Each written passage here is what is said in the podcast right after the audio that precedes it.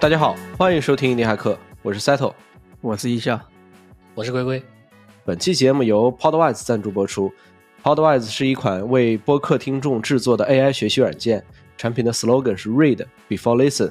Podwise 通过 AI 对播客内容进行转录、提取、总结、分析等一系列操作，帮你掰开了、揉碎了硬核的播客内容。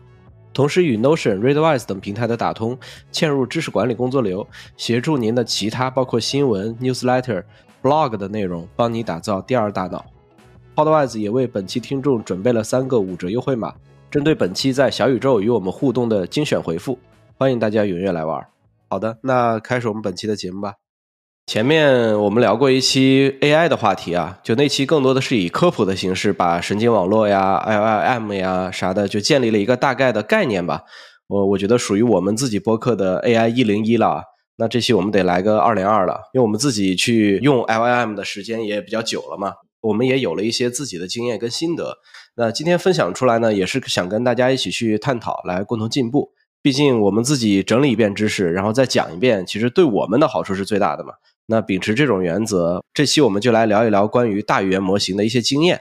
嗯，我觉得在开始之前啊，我们作为这个养成系播客，对吧？啊，先给大家 building public 汇报一下啊。前面我们不是刚聊过说我们做小红书嘛？啊，那时候还说我们的小红书收入是零。那就在一周前，我们这个小红书账号啊，也接到了第一个广告的商单，呃，钱不多，几百块，但算是一个里程碑。然后呢，播客这边我们之前也接到过口播广告，还有品牌赞助嘛。Podwise 呢，在正式上线第一天我们就完成销售了，对吧？所以说，截止目前，我们这三个路径都已经有了变现成果了啊。尽管都还不是什么能拿得出手的数字啊，但我觉得是完成了从零到一嘛，这个很重要。除了这三条路之外，后面我们可能还会有更多的尝试啊，欢迎大家持续关注，也感谢大家的支持。好，我们回到主题啊，我们先讲一下 LLM 到底有啥用吧。因为大家都知道可以聊天嘛，比如说 ChatGPT，对吧？然后啥问题可能都能给你扯上两句，嗯，大部分结果其实还是挺有用的，那仅此而已。但是我是没有一个具体的概念，说 LLM 它到底的核心能力有哪些？比如说有谁给我归个组、分个类，说一二三四五到底有啥？那我们今天还是开头啊，按照惯例，还是请龟龟给我们科普一下吧，就 LLM 到底有啥用？这个就民科上线要先叠个甲啊，就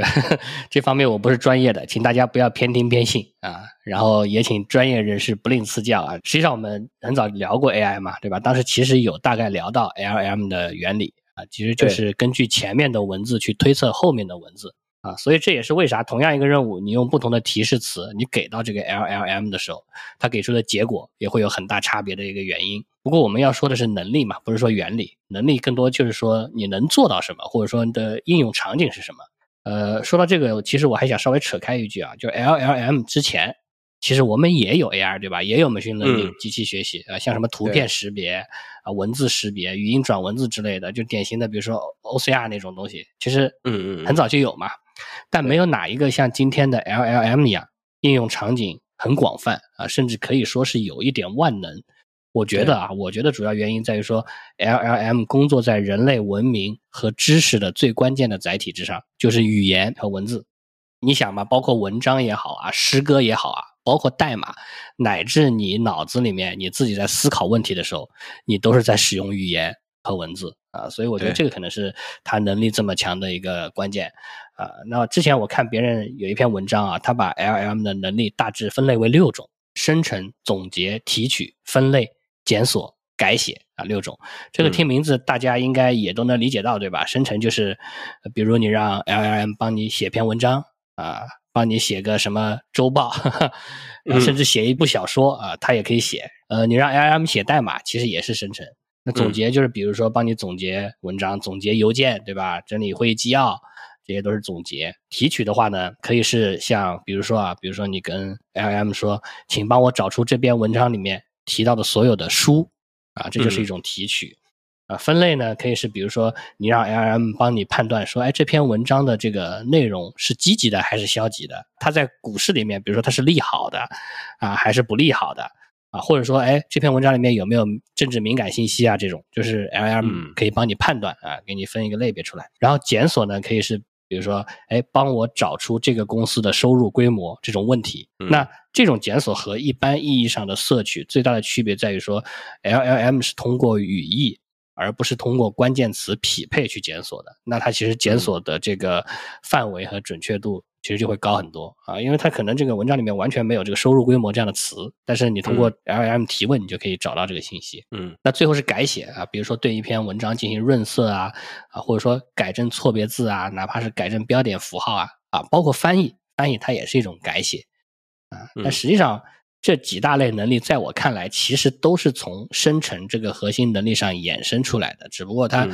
呃使用场景不同啊。然后，另外这六大类里面，我觉得还有一个能力其实没有被提到，作为其他模型间的胶水，或者说是协调者。啊，就是整个多模态的这个场景下面，L M 作为它的一个协调者，去协调不同的模型工作啊。因为 L M 可以通过生成代码、生成提示词来驱动别的模型嘛，从而协同完成 L M 能力之外的事情啊。这个也是很重要的一个能力。比如说，现在我们不是可以通过 G P T 四，对吧？用自然语言去生成图片嘛？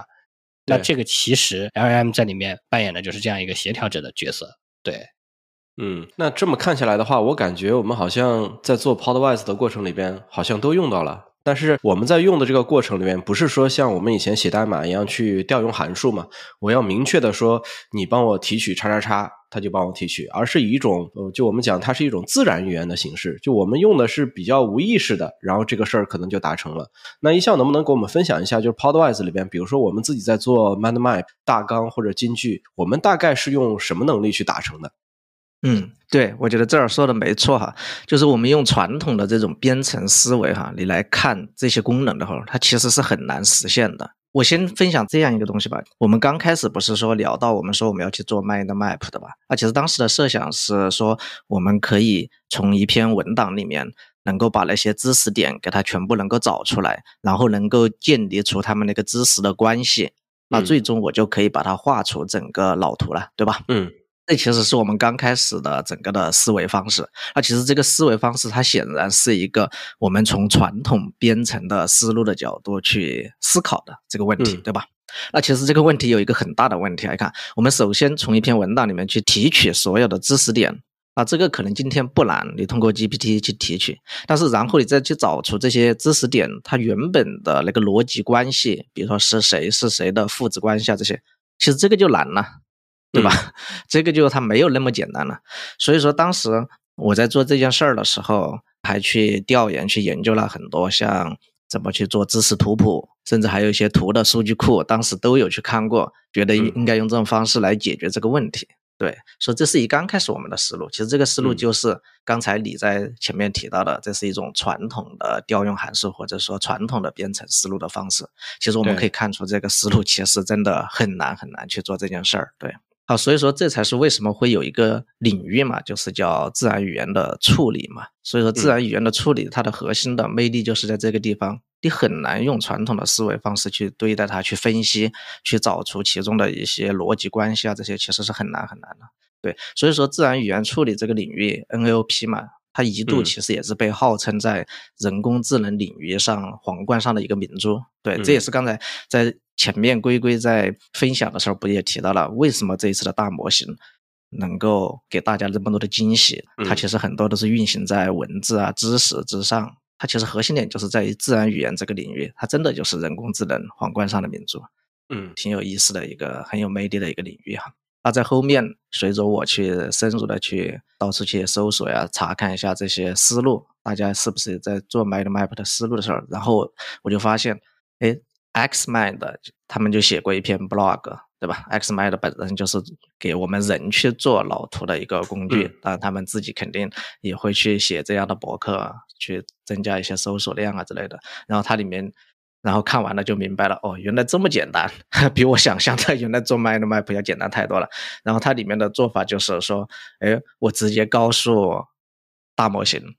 将这篇文档给我生成一个 mind map，然后就完事儿了。当时对于我来说的话，这种意识是比较颠覆式的，因为当时这也是我们首次去接触，去说用模型去做一个 AI 产品，思路可能就是还是那句话，没有从传统转向这种大模型的这种思路上来嘛，所以你就觉得很诧异，哎，怎么就是发一条指令？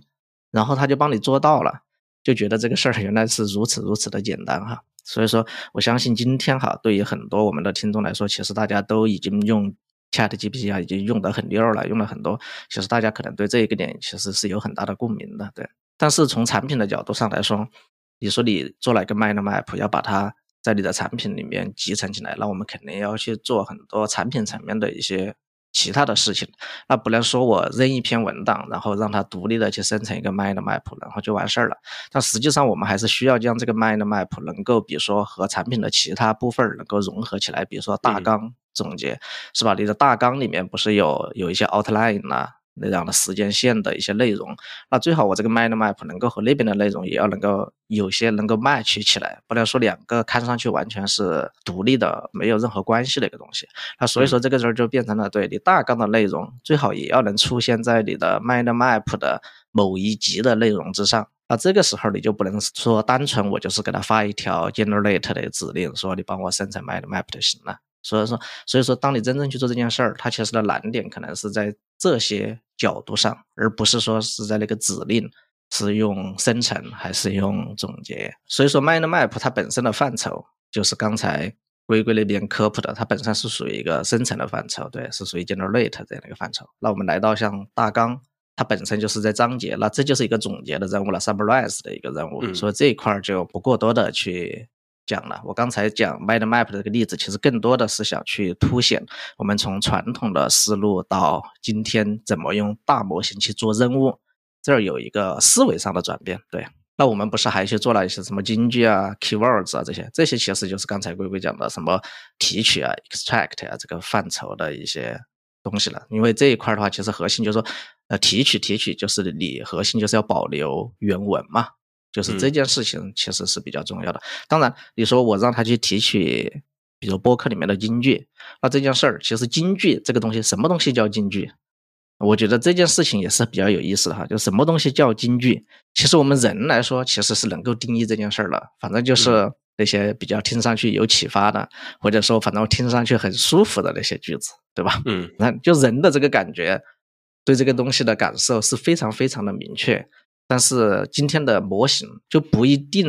能有人的这种感受在里面，对一句话的那个感受有那么准确哈。就是当然可能未来也许也能够做到嘛。但是今天当然他也能够做的还不错了，就是说，但是不管他有多好，反正我的直觉是。对这种东西的感受还是不如人的那么感受的那么好。好，其实除了像刚才这些提示词以外，我们平时去做产品的时候，比如在文本，就是自然语言处理文本领域的话，其实很多时候我们会用到 analyze，就是分析，就是从提示词的角度上来说，analyze 其实也是一个非常非常常用的，就是说你让他去分析一下这个文本。说这件事情有时候对你后续的处理，他可能会理解的更好一点，因为分析其实是一个慢动作，就是说希望大模型你执行的慢一点，你不要运行的太快了，快了你就容易胡来嘛，就是它很容易对，嗯。对，你看，呃，刚才一笑有介绍的说，我们 mind map 是属于生成的范畴，然后大纲是属于总结的范畴，对吧？然后金句是提取，但金句的提取的话，其实是说我自己的内容就是原文嘛。但是对于说像 summarize 或者说像生成的这种的话，之前网上一直都有一种声音啊，说 LLM 生成的内容不太可信，他可能会讲说，哎，是我的话，我可能就看真人总结了 AI 的这个内容，我可能不会太信。呃，对于这个观点，我不知道你们有什么看法？嗯。说到可不可信啊？哎，我忽然想起来，呃，刚才看到的说 Google 发了篇论文，这个论文里面有一个结论，原文我还没看到，但是论文里面有个结论，就是说 LLM 生成的内容是不会突破预训练的数据集的啊。那这个背后是什么意思呢？就是你可以认为说 LLM 并不真的存在智力涌现啊，它其实就是它的天花板就是全人类的智慧。就是假如说我把全人类生生成的所有内容都预训练进去了，对吧？那它的这个生成的内容是不会突破这个数据集的啊。那呃，你要说到这个呢，其实在我看来，还跟这个问题相关的一个结论就是说，它生成的内容实际上还是可控的啊。所以你要说它可不可信，我觉得它起码不会骗你。哈，就是更多，我觉得更准确的这个问题应该是讨论 LLM 生成的内容的准确率和性价比。啊，因为呃，说可不可信的话，起码我觉得啊，在你给出的这个提示词正常的前提下，LLM 是不会故意去误导我的。刚开始使用 LLM 的时候，我会发现说，哎，LLM 会给你编东西，对吧？会出现出现幻觉啊。但现在这种情况就已经非常少了啊，基本上。很少看到大家在网上会讨论说，哎，今天这个 LLM 又给我瞎编什么的。一方面是因为 LLM 本身能力的提高嘛，然后另外一方面是大家对这个提示词掌握的也越来越好了。对，说到这个，我也想起一个例子，就是我看到有一个人说他去实验这个各种 LLM 的能力啊，他就给了那个 LLM 一个提示词说，哎，我这儿有一个花瓶啊，它底下印了这个落款印的是大明成化年制的哦。啊，然后他问这个 L M 说：“那这个花瓶到底是明代的还是现代的？” 然后像 Bard GPT 四，他都他都会告诉他说：“啊，这个是现代的，因为只有现代才会有的欧这种表达。”但是好像是文心一言还是什么，他就告诉他这个是大明年 成化年代制的。啊，所以其实现在这种准确度还挺高的啊。现在其实这种情况刚刚提到嘛，就是通过。提示词的约束已经可以很好的控制了，但是呢，嗯说实话，真人总结反而就不一定了啊，因为 今天这种什么断章取义啊、价值输出啊，那对人来说就是 就是信手拈来的事情。对，目前 L M 在总结这个事情上的准确率，我觉得啊，确实达不到这个真人花时间和精力得到的结果。这种准确率不高的情况，如果拿总结这个场景说的话，我觉得更多出现在对信息价值的判断上。啊，就是他不会给你总结出一个不存在的信息，但是它总结出来的可能不是文章最精华的部分。嗯啊，另外还有一点就是，同样的这个信息对不同人群的价值也是不同的。呃，比如说在某一期很长的采访节目里面啊，嘉宾可能随口说了一句某个公司的这个内部情况，主持人呢也没有追问，那就这一句话对业内人士以及投资人来说，可能是非常有价值的。但你这个 LLM 基本上就不太可能识别到这个价值。对吧？而且这句话对非业内人士来说，可能也是没有价值的。那这时候你说我在总结里面应不应该出现这句话呢？我也不知道啊。所以总结加对话可能是 AI 去提取信息更加合适的方式啊。对话能满足个性化信息提取的需要，也能一定程度上去弥补这种遗漏有价值信息的情况啊。因为你能通过对话来告诉 LM 你的价值偏好嘛，你喜欢什么样的信息。那至于性价比，这个就不用我说了，对吧？真人总结半小时，L M 三十秒就给你弄出来了啊，成本几毛钱，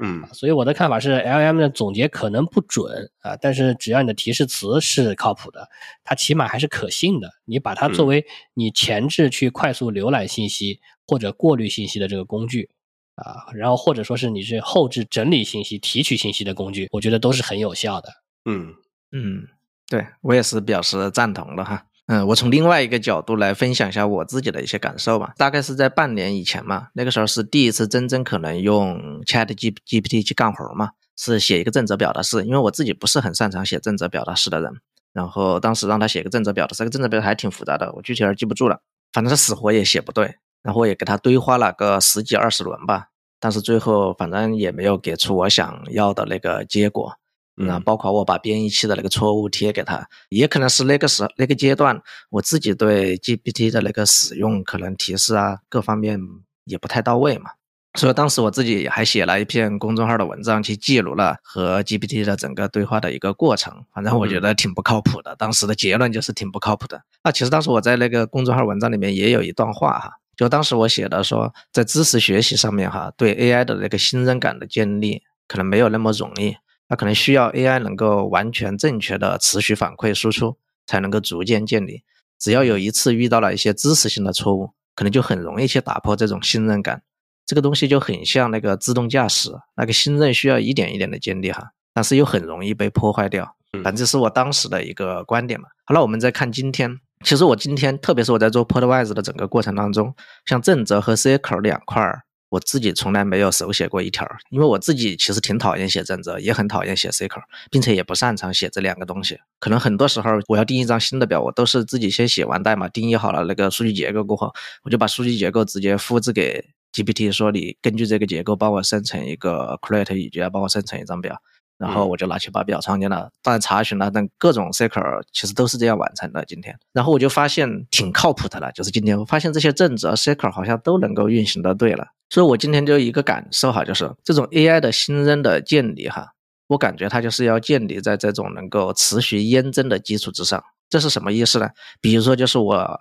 喜欢写的 SQL 和正则，就是用 GPT 去写的这两个东西，因为这两个东西它帮我写出来了过后，其实我是要拿去集成到我的代码里面去运行的嘛。那其实我可以集成到我的代码去去运行、去测试、去编译，这个过程本身就是一个验证的过程。如果他给的不对，那我肯定知道他不对。他如果给的对，我是一定知道他是对的。对，相反，我们去看我们刚才提到的像总结这件事儿，那总结它其实基本上是一个不验证的事情，或者说那个验证成本是很高的。你的验证的方式无外乎不就是要回去读原文嘛，对吧？那我们需要总结的时候，很多时候是不太会去看原文的。所以说，我们对总结来说，除非你是做总结的人哈，大多数人可能就是一瞄总结，可能就跑了啊，然后心里可能就留下这样的，就说还是觉得说可能这个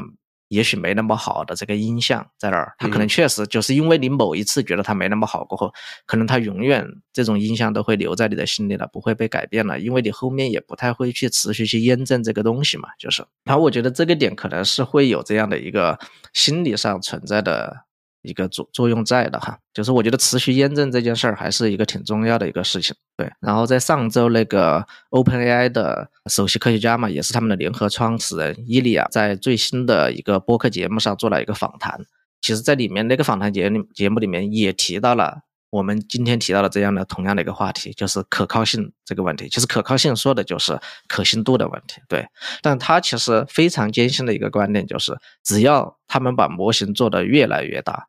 这个可靠性的这个效果一定会越来越高的。对，其实它里面也提到了就是验证的这个问题，就是说那些重要的结果，你只要去验证，你只要能够持续验证，你可能最后就会知道它可能准确度是对的，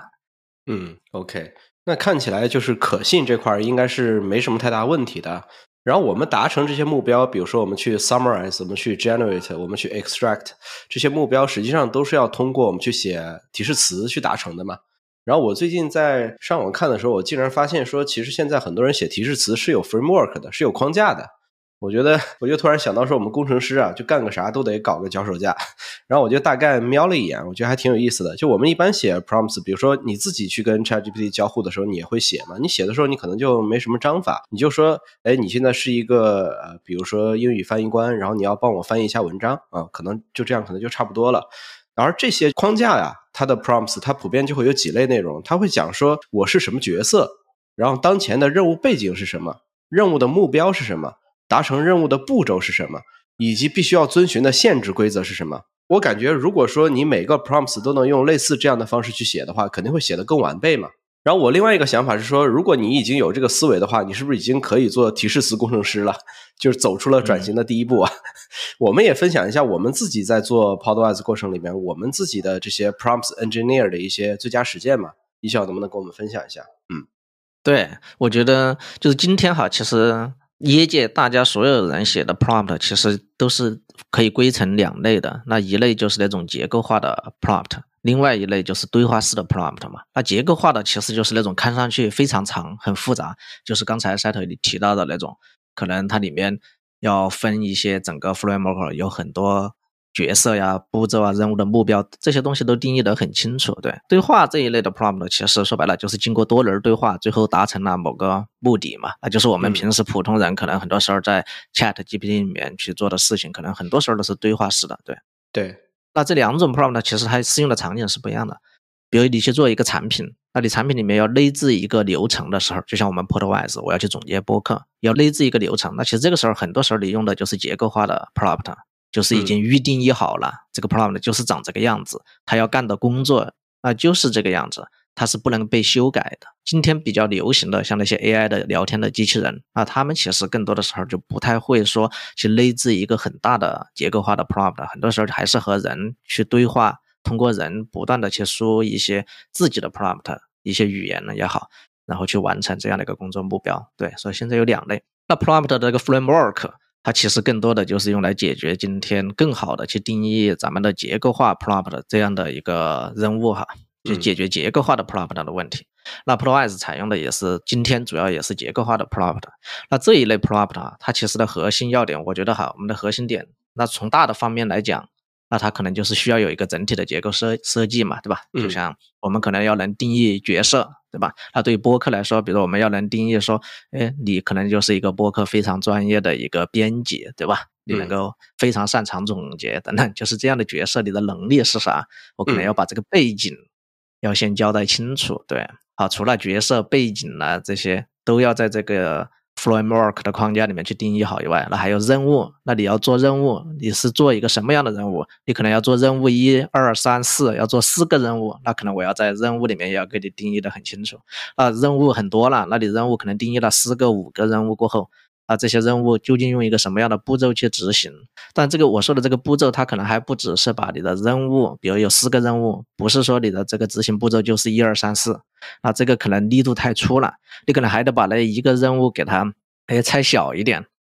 就那那一个任务可能还要通过三个步骤去完成，就是你可能。对，还要用这样定义出这样的步骤，步骤完了，可能你可能还有什么输出格式，然后为了更稳定的输出，你可能还要提供输出的例子等等，然后再是一些其他的指令等等等。反正从大的方面来讲的话，你做一个结构化的 program，可能就是需要有这样的一个大的框架去完成这样的一件事儿。对，那其实我觉得大的框架这个东西，今天其实不太难，你自己去做一个自己的喜欢的框架，它也很简单。然后今天网上也有很多这样的模板的框架的例子。大家都是可以去参考的，但是我觉得更多的可能是落实到那个具体的实现的细节的时候，可能有非常非常多的东西就需要你自己去精心去处理了。就像刚才我提到的那个第一个点，就是把复杂任务的拆分，其实这件事情就很重要。但我觉得这个东西其实就是一个编程的思维了。比如说我们说需要去对一个一段文字做总结，嗯。那这个时候，你可能对播客去做总结的话，那你可能说，首先我对那个那个文字它本来就有时间戳呀这些东西。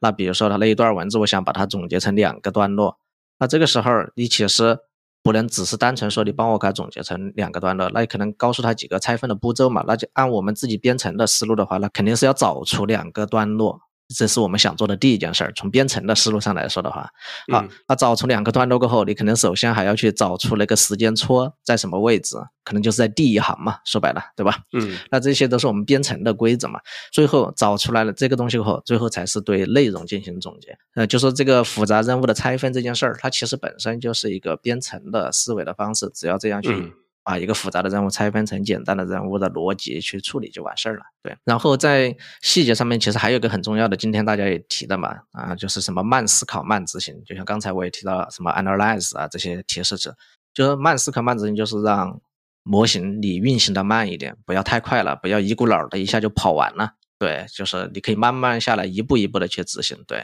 所以当我们去定义好了步骤过后，你也可以告诉他这些步骤你最好是 one by one step by step 的去执行，嗯，不需要太着急。对，你可以慢慢思考清楚。我觉得这些细节其实是很重要的，就是这些细节它的重要性是体现在哪儿呢？并不是说体现在最后的效果会好很多很多，而是体现在稳定性。稳定性上它确实会变好。好，然后就是关键提示词，我觉得可能很多人。都是不断的在优化提示词上面。就你去干一件任务，你可能今天用的那个提示词，可能在改天，比如说看到了一个更专业的、更贴近的一个词语，可能它效果确实就会好一点点。对，比如我们写中文 prompt 的时候，会写的更好一点，因为我们自己很了解中文的文化呀这些东西嘛，对吧？那如果你是用英文去表达的时候，你可能在提示词上就不一定有那么地道了。我觉得，因为很多词语其实你自己并不知道。别人的文化里面流行的是啥？就它的这种提示词哈，这儿我可以分享一个点，就是啥呢？并不是说是你把它翻译成一个标准的英文单词过后，它就是一个好的提示词，它不是这个意思。因为你想把那些英文的文档的世界里面出现了很多很多大家说的英文的语言，那些语言里面其实他们有很多那些用词，其实是以那种英文国家的文化来决定的嘛。它肯定的和我们这种说标准的英文肯定不是一回事儿了，对，嗯，所以说，当你出现的那个词，哪怕它可能是一个口语上的一个词语的时候，有时候它也可能是一个非常好的提示词，它它就是这种，对，比如说那种缩略词啊等等，它都可以成为一个好的提示词，只是我们不知道而已，因为我们没那个习惯，没有那个文化存在，对我觉得这是对我们来说是一个难点。特别是在英文层面的话，对，那我觉得输出格式是非常非常我觉得重要的一件事儿哈。当然，如果你只是用聊天机器人，那这个事情它一点都不重要，它怎么输出无所谓，你自己眼睛扫一眼你就知道是什么内容了。对，但如果你是要去做自己的产品，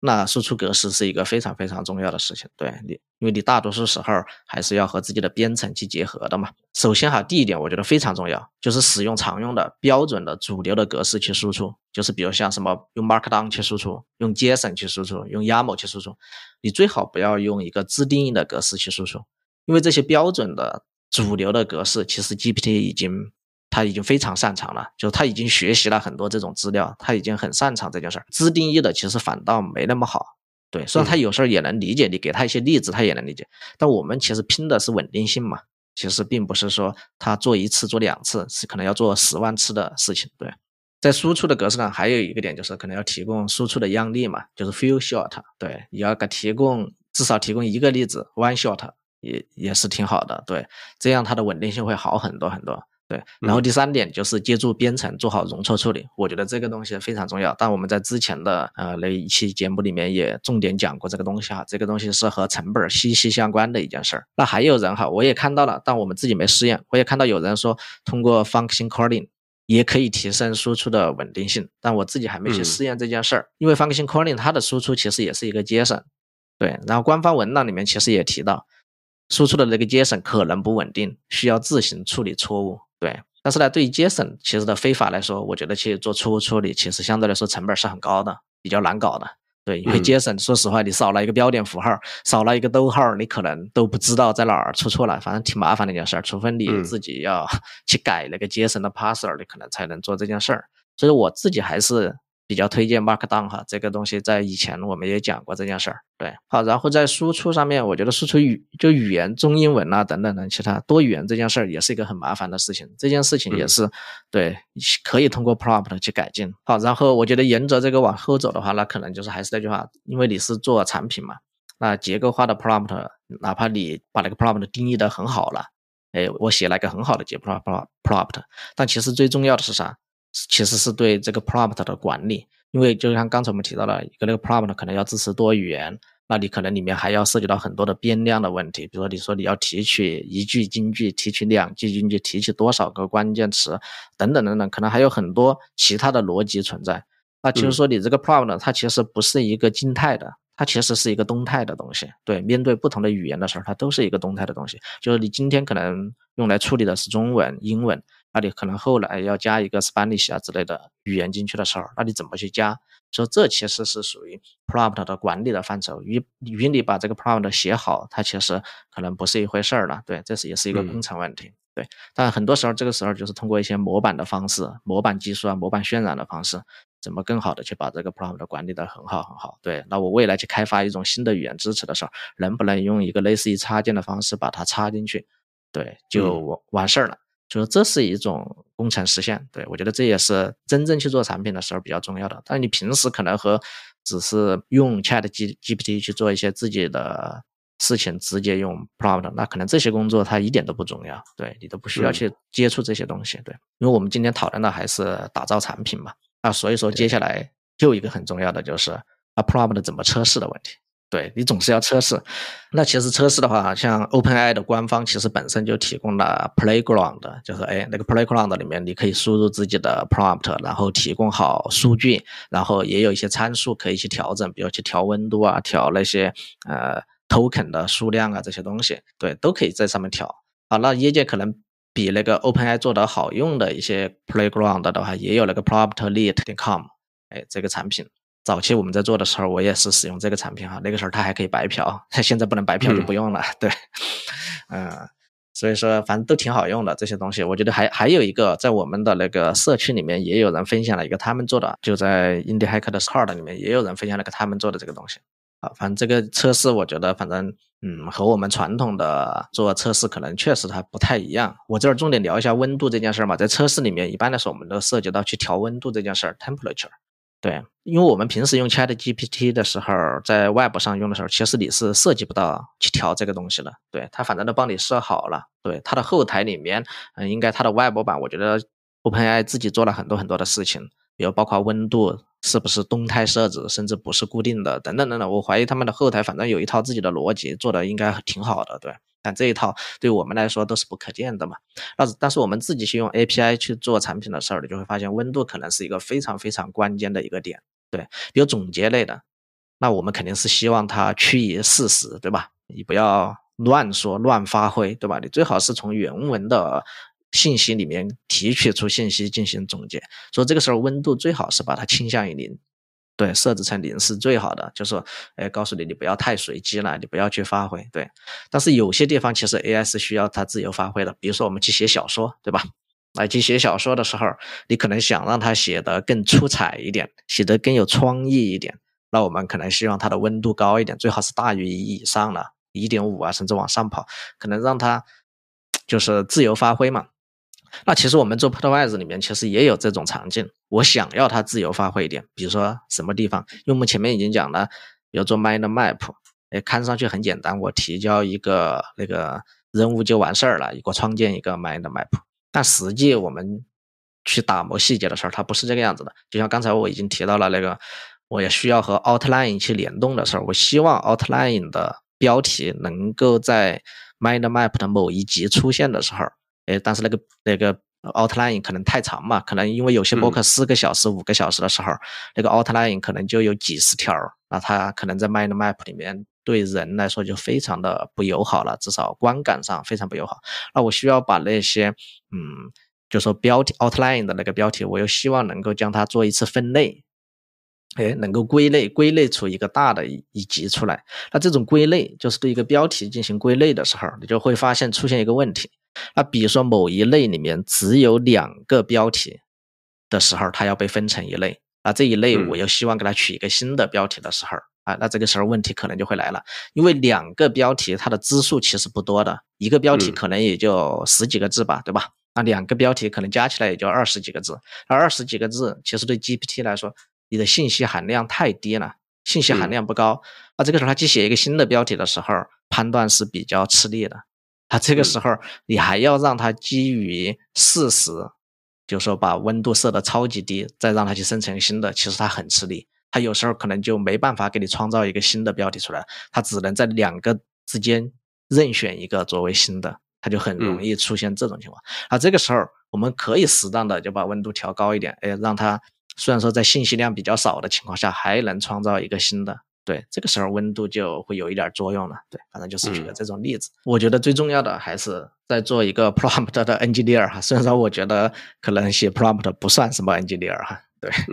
那我觉得迭代思维嘛，我觉得是工程思维里面可能真的最重要的一个东西了哈。我觉得是没有一步到位的 prompt 的，可能你还是要找到自己好的 prompt 的管理方式，能够方便你自己去迭代它。对。我为什么要重点提这个点呢？比如说，就像你如果是做产品，你做一个多语言的 prompt，你可能为中文去写了一份 prompt，然后为英文再写一份，为西班牙语啊也去写一份。那其实是当你后期每次要去调整 prompt，其实超级麻烦这件事儿，因为要去调整那个上面后，你要肯定要改很多很多份儿，所以这件事它本来就是很比较麻烦的。所以说你最好还是要有自己的 prompt 的好的管理方式，然后让你最后去不断的去迭代，哪怕就是每次改一个单词、改一个标点符号的时候，你的成本儿。也不太会很高，所以说我觉得迭代是一个很重要的事情。所以 prompt 也可能还是只能通过这种小步优化，就是一步一步的去达成了。但是以我自己的经验的话，我觉得 prompt 越往后期走，其实你的优化带来的收益其实是越来越低的，整个 ROI 还是比较偏低的。但是呢，也不是说这件事它就不值得做，嗯，因为这个东西的改变，其实你能够肉眼能够从你的那个文字的结果上能够看得出来它的变化，其实还挺难的，就是这种。呃，你一眼就能看出它的变化，我觉得是不不太明显的，其实挺难看出变化。但是我是觉得，嗯，像 AI 产品这种处理文字、生成文字，只有什么人才能够感受得出来它的变化呢？就是你是真的深入进去使用，你能够真的就你不只是瞄一眼。哎，这个看上去好像还 OK，而是你真的把它当成是一个对你有用的事情。比如说以播客为例，那这一期播客你是真的想去学习，你是真的想看，想去里面去做一些事情。比如你是想做二创的人，你可能想从别人的播客里面真的是去捞资料来做二创，那这个时候你才能够感受得出来它究竟是好和坏这件事儿。对。嗯，虽然一笑说感觉 prompt 写的过程里边不需要 engineer，但其实你看我们讲说，哎，他怎么去做迭代，然后他怎么样去做内容输出，怎么样去做输出格式的管理，其实这个里边还是挺 engineer 的，因为他写的这个过程里边其实是一个很工程化的一个事儿，对吧？我们已经这么久的 AI 一线实践了，对吧？我记得一一笑之前在前些天在 Twitter 上面也发表了一个看法，就是说我们做的这些 AI 产品啊，就百分之八十到九十以上还是工程问题。你能再给我们再阐述一下吗？因为单看这句话的话是有点迷糊的，因为缺点上下文嘛。嗯嗯，因为其实在整个 AI 的研究领域里面，包括像 Chat GPT，它本身可能也是百分之八十的工程实现，对，它一定是的。对，真正要去探讨那一点关于神经网络的算法的，反倒可能工作量其实没有多少。对，那还是继续哈，这儿引用一下，在上周伊利亚 Podcast 的采访里面，他就提到了嘛，他的一个同事叫 Alex，就是因为 Alex 非常热爱 GPU，可能是当今哈最擅长在 GPU 上编程的那个人之一了，所以说才让 OpenAI 从 GPU 里面榨取了大量的这样的性能和效率出来。才让他们更好的取得今天的成绩，所以这本身就是一个工程的点。那伊利亚其实他也提到了哈，在从很多很多年以前一直到今天，其实都有很多人在机器学习的领域里面都是非常有兴趣去训练自己的那种超大型的神经网络的，但是他们却无法训练。哎，说白了就是在工程上不支持嘛，你没有那个工程上的能力，比如说你没有 GPU 上的能力，也没有这样的芯片，也没有能源，也没有这么多的，就是。呃，那种算力平台去支持你去做这件事儿，对，说白了就是工程上不支持。对，那比如说我们要去总结一个播客，那肯定第一步你肯定是要去下载，对吧？下载完了过后，我们要去分析这个音频的时长啊，它的转码呀，甚至的这个音频进行切片了，然后还要去探测这一次播客它使用的语言是什么样的语言呢？等等，但这种探测可能也不一定是说从音频上探测，反正就是要去干这些事儿，对。好，那你可能最后可能要对这个音频做一个 speech to text 啊，或者 audio to text 这样的转录嘛，我给它变成文本。对这件事儿也是一个非常关键的事情。那转录完了过后，我们可能要对这个 text 做一些清洗啊，对它做解析、清洗。最重要的事情要对它做一个分片。对，嗯那分片完了，接下来的这一步才是最关，又又是一个总结层面最关键的事情，就是我们可能要通过 prompt。叠加上模型，做我们想要做的那个 AI 的任务，比如就是总结啊、抽取啊，或者创建 mind map 啊这些东西。这一步做完了，可能你最后就是输出了嘛。那对输出的结果呢，我们可能就是要去做一些容错呀，去做一些输出结果的 pass 啊、解析，就要去做这些事情。对，其实整个工作流程你就可以看得出来。其实你在哪一步是一定在和在不断的去研究 GPT 的呢？那可能更多的就是在 prompt 那一次这一部分，它可能是一个持续性的工作，但是它的工作量在整个 workflow 里面，它的工作量其实不是最大的。对，嗯，这也是我说的，只有到这个点，你可能才是和 AI 好像有产生了一个交叉点了。对于做应用的人来说的话，对，因为你做大多数做 AI 应用的人，并不会自己可能不会去训练啊、微调自己的模型嘛，可能你都直接调 API 了，对。但其实你哪怕自己可能要微调自己的模型，你大多数的工作其实也是在做数据相关的准备的工作、调试的工作。对你并不会去改算法呀这些东西，所以数据是很重要的。其实从我们的整个 workflow 也看出来，其实有大量的工作其实都是在处理数据，就是把那个数据处理的好一点，对，让他最后工作的好一点。对这件事情，我觉得是是一个比较重要的事情，而不是说是在 AI 的那个点上是最重要的。对。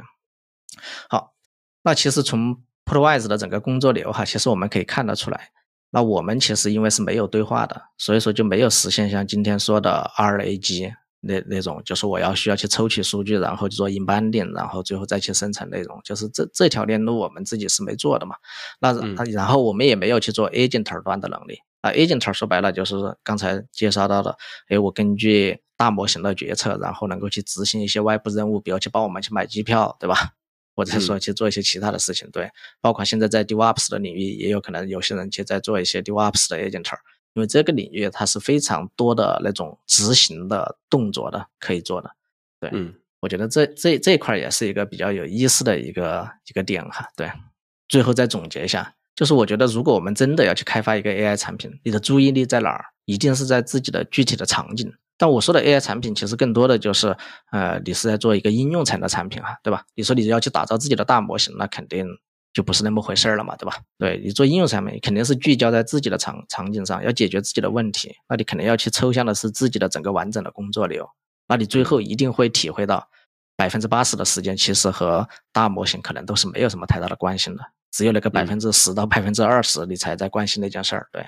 当然。不是说那百分之十、百分之二十不重要，我们只是在说工作量的问题。当然，那百分之十、百分之二十的那个大模型给你产生的质量和效果，可能是决定着你的生和死的问题。这个我们一定要明白这个道理。对，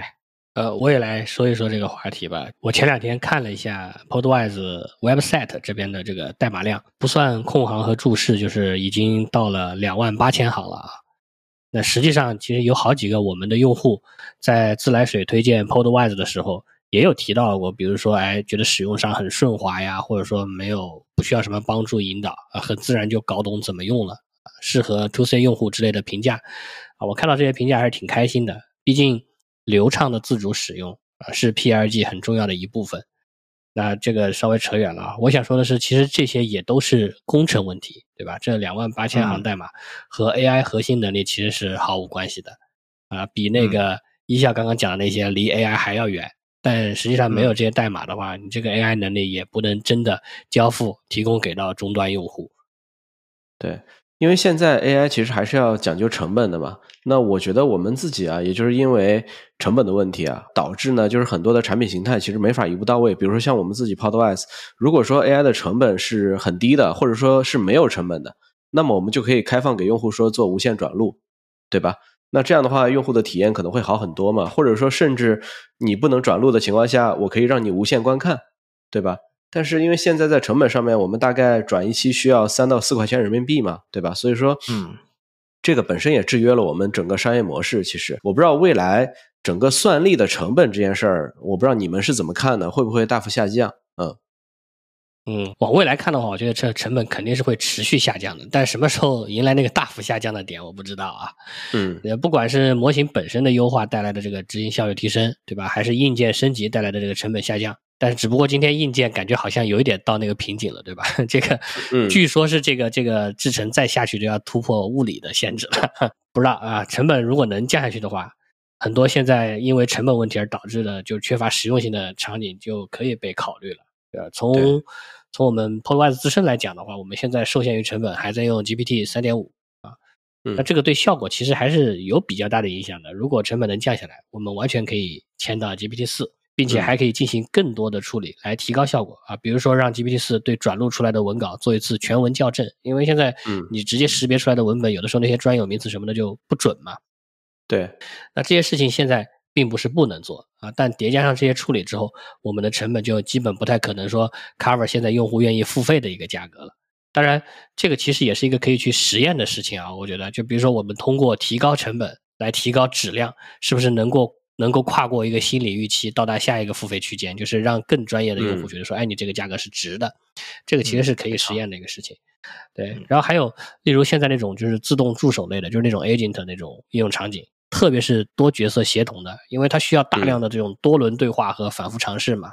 对 token 的消耗其实是很大的。那之前像 Auto GPT 出来的时候非常火爆。啊，那个那个 star 涨得特别夸张，但现在其实就没啥动静了。主要问题之一就是成本居高不下，那你跑一跑就是可能几十美金甚至上百美金就进去了，然后效果呢也差强人意啊。嗯，那这种自动助手类的 AI，其实对于印第骇客来说，它是很棒的同事啊。就是我们讲超级个体的时候，我们你那时候畅想的就是说，哎，以后这种 AI 呃能力强了，你可以有很多不同类型的这种。助手类的 AI 啊，那这样的话，你就是一个人，其实是带着一个团队的，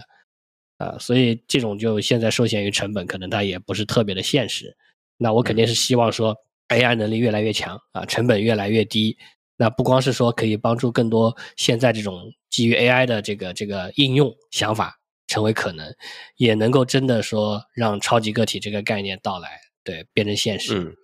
嗯。对，一定是这样。我这儿接一下，我觉得有两个点哈，比如像那个 Auto GPT 啊，成本确实很贵。那个 Auto GPT 现在跑一遍，可能它全部的整个测试用力可能就需要五千刀了。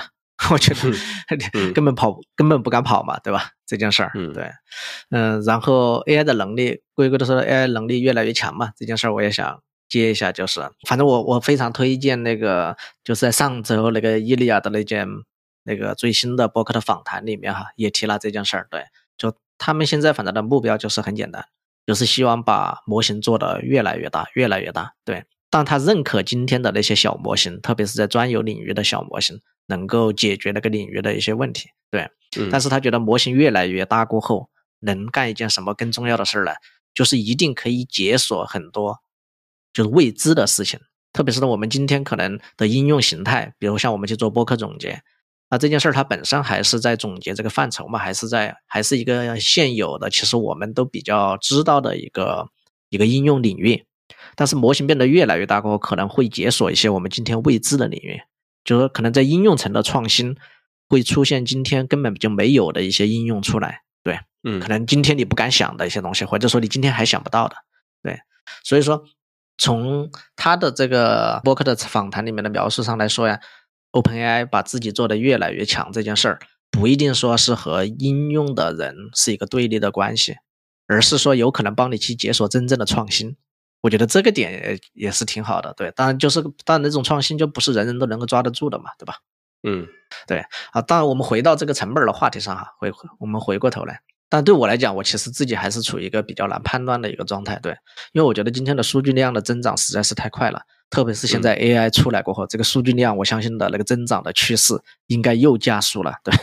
因为毕竟现在又有很多生成的数据乱七八糟的，对，对，就是确实成本的大幅下降，才有可能去导致很多新的应用形式的诞生嘛。对，然后呃，伊利亚的这个节目，我们也会在 show notes 里边，然后给大家提供出来，也欢迎大家到 Podwise 上面去学习。呃，这两天其实 ChatGPT 上也可以读取 PDF 文件了嘛，对吧？那你眼看着说 ChatGPT 的这种多模态能力越来越强了嘛，它把 DLE 也集成进来了，然后也能读取 PDF 文件了，然后各种各样的事儿，然后其实全部都能做了嘛，对吧？但这个功能其实直接就冲击了一个硬地骇客做的产品，叫 PDF 点 AI。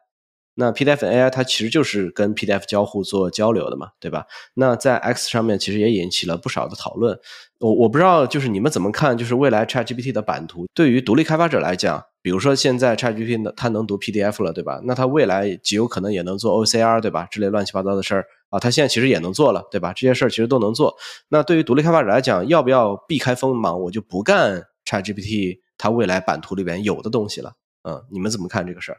对 PDF 点 AI 这个事儿啊，我们其实在上一期和高宁、金开他们聊的时候，其实也稍微提到了一嘴，没展开讲啊，正好 可以展开讲一下。觉得事情是这样的，就是 PDF 点 AI 的那个作者叫 Diamond 啊，好像是个华裔，我看他应该是个华裔，在那个 X 上回复了一条推，那个推说的就是说，很多初创产品今天就要挂了啊，因为 OpenAI 现在可以和各种文档直接聊天了，可以上传文档了。然后 Diamond 说的是相反啊，我对 PDF 点 AI 的前景反而更乐观了。啊，他的核心观点就是，他认为说，OpenAI 永远不会去做那些特定于 PDF 的小需求。然后呢，因为 PDF 点 AI 本身是一个目前有着良好盈利，并且成本比较低，且没有拿 VC 的项目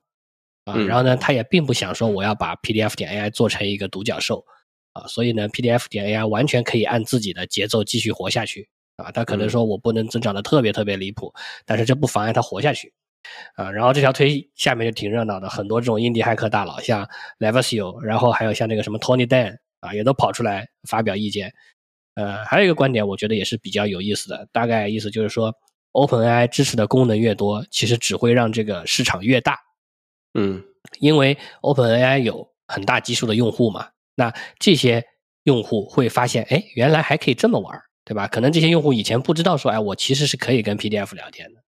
但是 OpenAI 上了这个功能之后，这些用户就会发现说，哦，我原来是可以跟 PDF 聊天的。然后呢，这其中真正有需求的那些 hardcore 的那些用户啊，就是那些真正会付钱的用户，最终就可能因为 OpenAI 本身在这些功能上的产品化能力太弱，然后去寻找替代品啊，这些替代品也就是所谓的这种包壳的 AI 应用。嗯。啊，然后呢，Demo 后来还发了几条推啊，和这个话题相关的，一条是调侃说 PDF 点 AI 也只是一个 JavaScript 的包壳应用，啊，他还转了一条那个萨希尔就 Gumroad 的那个哥们儿的推，萨希尔说 Gumroad 只不过是一个 Stripe 的包壳应用，就是玩上梗了，啊，然后还有一条是他他问他老婆啊，就他跟他老婆说了这个新闻，就是 OpenAI 支持了 PDF，他问他老婆说，如果最后 PDF 点 AI 失败了怎么办？啊，他老婆回他说：“这只是一个项目而已，你再做另一个就好了。嗯哼”啊，其实这里面也讲到了几个点啊，一个是我理解是对利基市场的专注啊。戴蒙认为 OpenAI 不会做这些需求背后的本质原因是，这只是一个适合小团队喝汤的利基市场。就是 OpenAI 明明有肉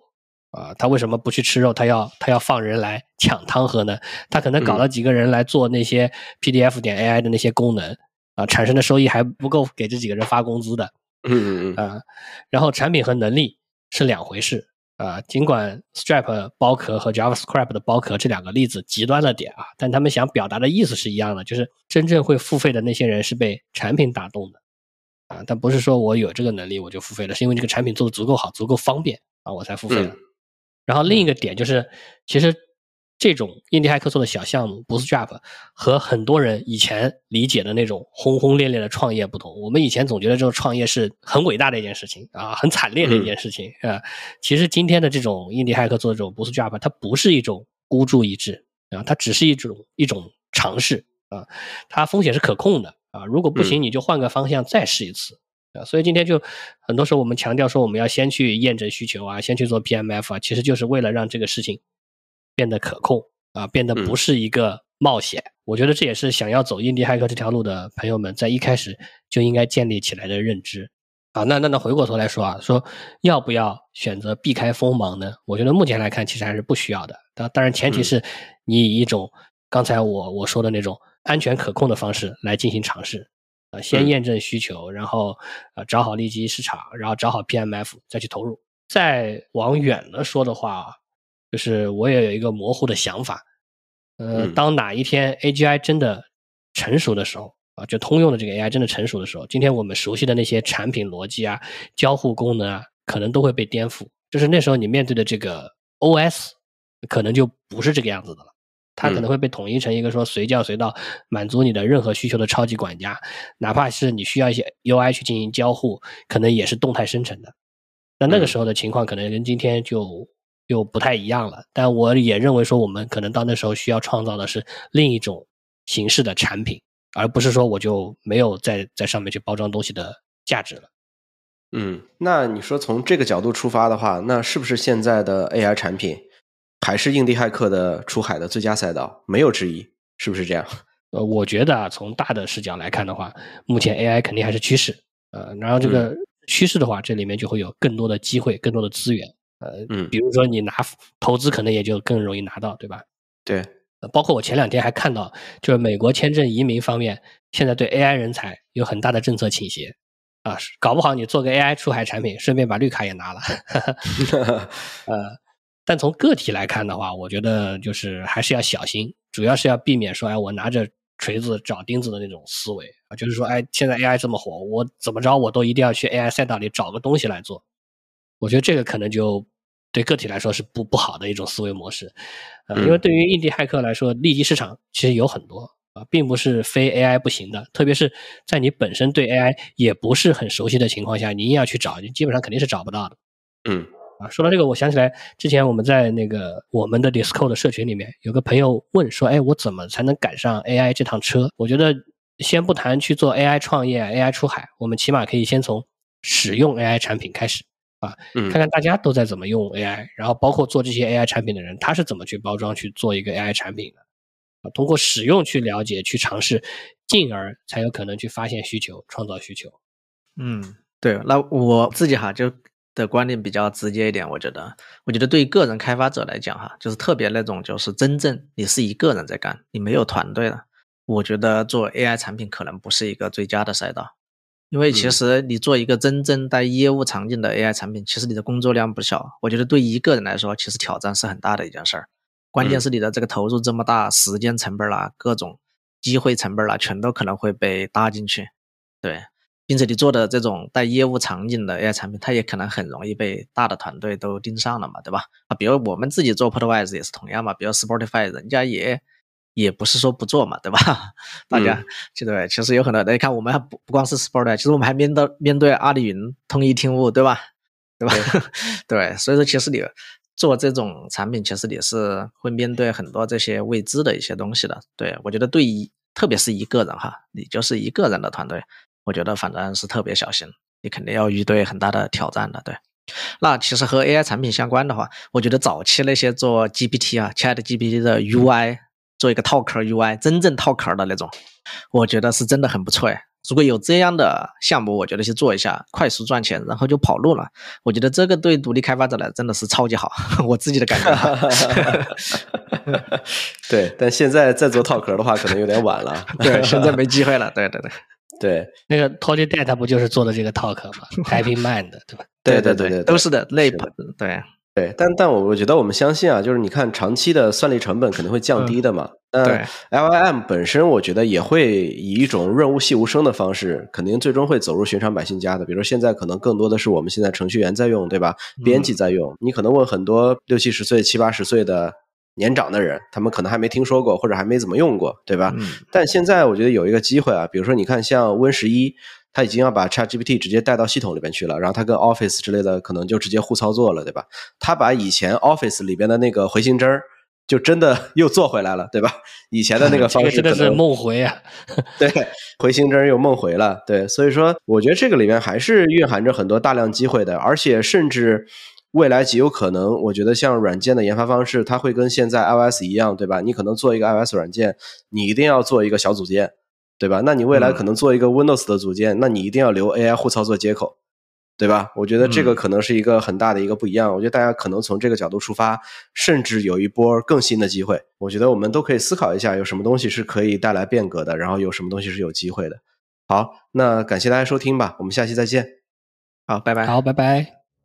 以上就是我们本期播客的全部内容，感谢大家收听，也欢迎大家踊跃留言。如果你喜欢我们，欢迎点赞并分享给感兴趣的朋友。如果你在用苹果播客收听，也希望你花几秒钟给我们一个好评，这会让更多的人了解到我们。要是能再点击一下订阅，那就再好不过了。我们下周见。